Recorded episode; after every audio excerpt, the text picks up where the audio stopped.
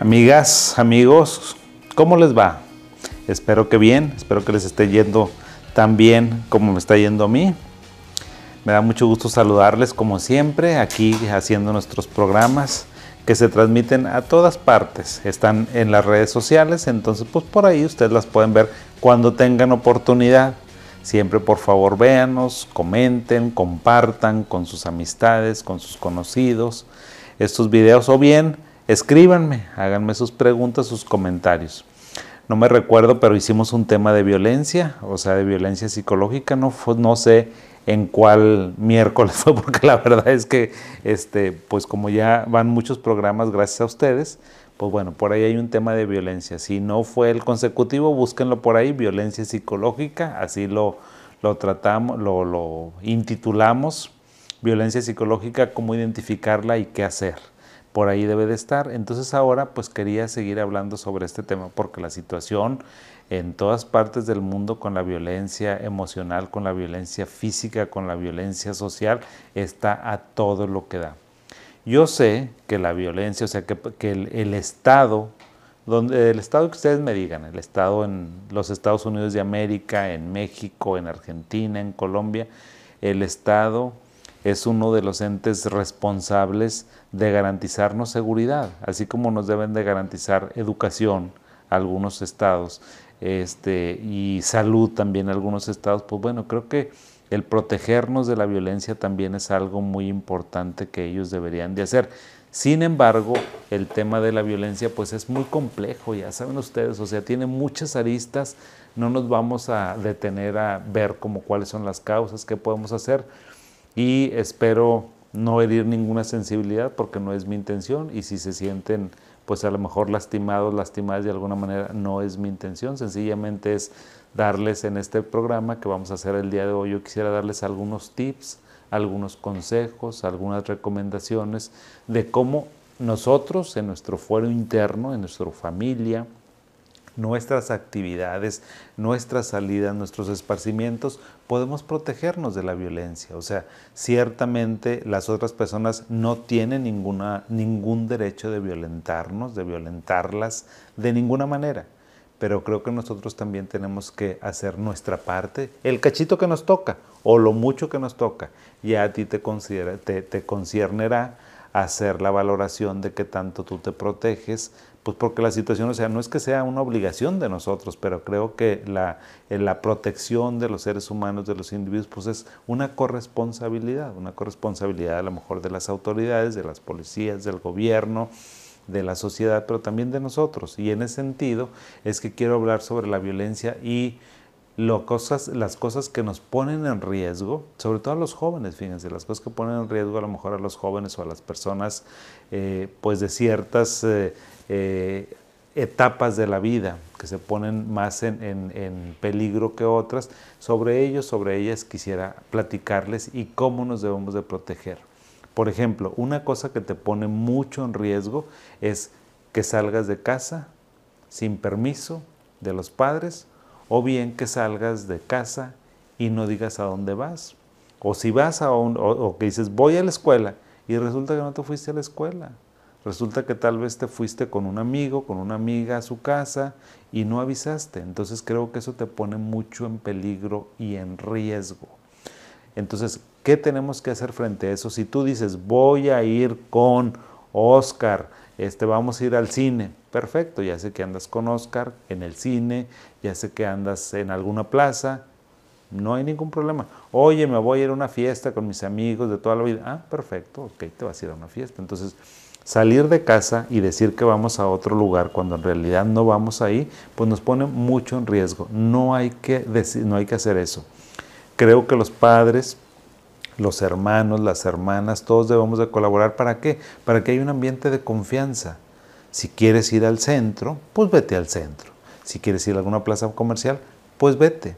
Pero que las personas sepan que vas ahí y con quién vas. O sea, entonces es muy importante que tú digas a qué lugar vas, con quién vas, preferentemente que mandes tu ubicación, por favor. No porque uno quiera estar, o sea, si tú dices, a lo mejor me están escuchando, chavos, y va a decir, oye, pues eso me pide mi papá. Pues sí, no es que nosotros queremos saber exactamente dónde estás, sino pues para que nos demos una idea.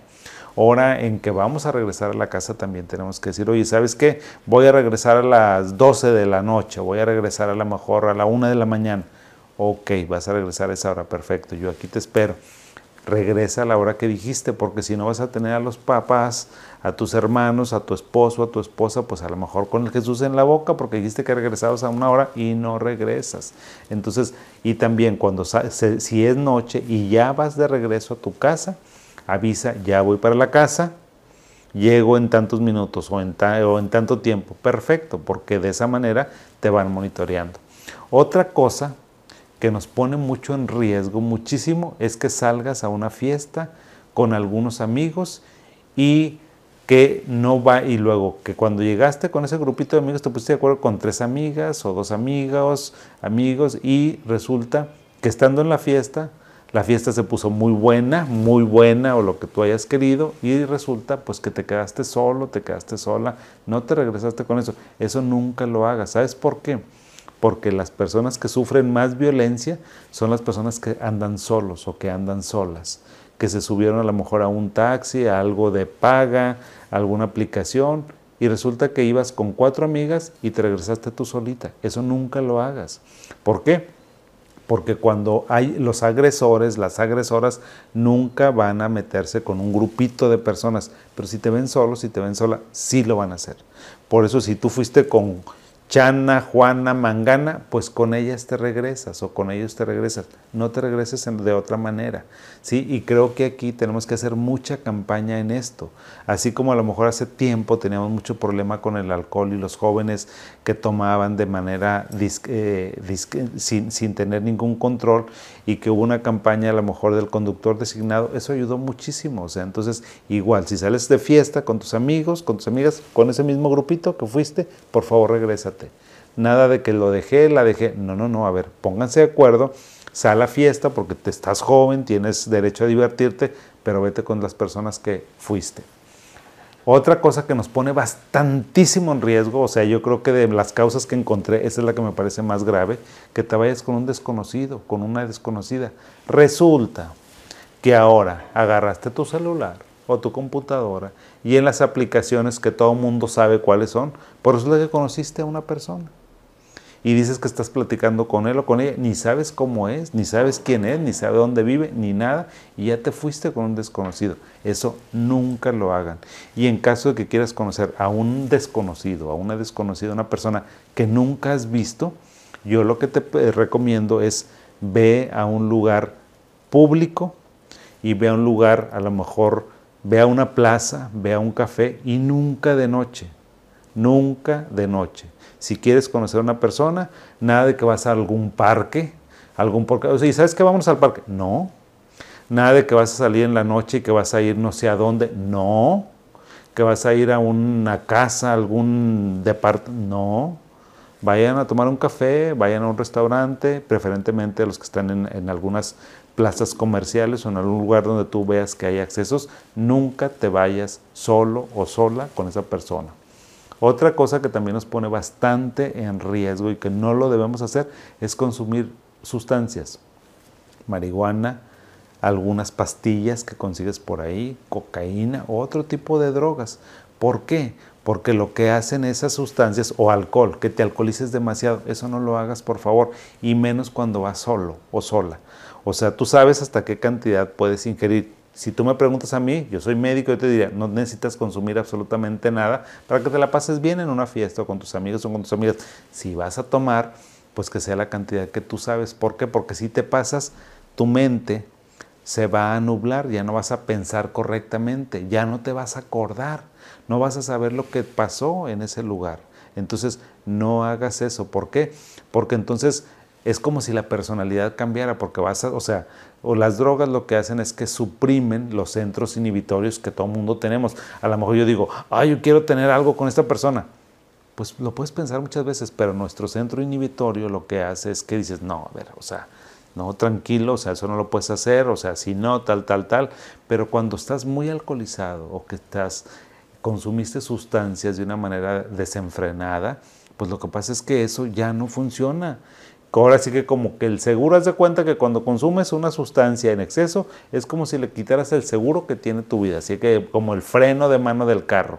O sea, eso no lo puedes hacer. Entonces no consumas sustancias en un lugar donde no sabes, donde no conoces y no consumas sustancias bajo ninguna circunstancia porque la situación está difícil.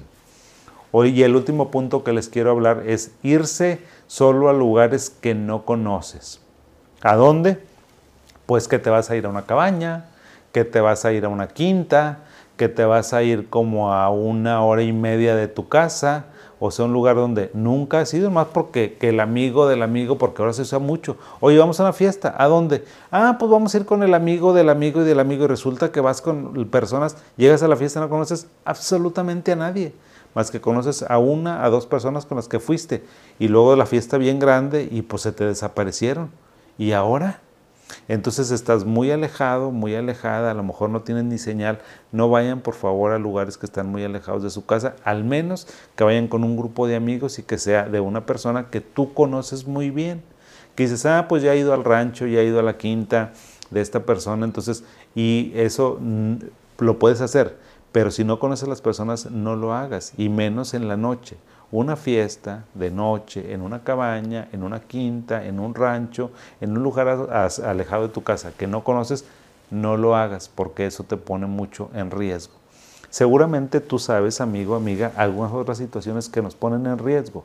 Si tú eh, has escuchado de algunas otras que yo no te mencioné aquí, por favor házmela saber. Me la dices y con gusto la comentamos, porque aquí de lo que se trata es que hagamos comunidad juntos, que nos protejamos juntos que nos ayudemos a que, ah, ¿sabes qué? A mí no se me había ocurrido que yo puedo ponerme en riesgo de esa manera. Ya no lo voy a hacer porque fulanita contó que eso le había pasado. Entonces ahí les dejo estas tips, estas recomendaciones y por favor retroalimenten este tema porque para mí es muy importante de que hagamos esta labor social. Todos colaboramos en la labor social en función de que nos cuidemos y de eh, erradicar la violencia tan fuerte que está desatada en todas partes del mundo. Gracias por su atención, les mando un abrazo, que sigan teniendo bonito miércoles y vamos a seguir trabajando y cuidándonos. Hasta luego, bye.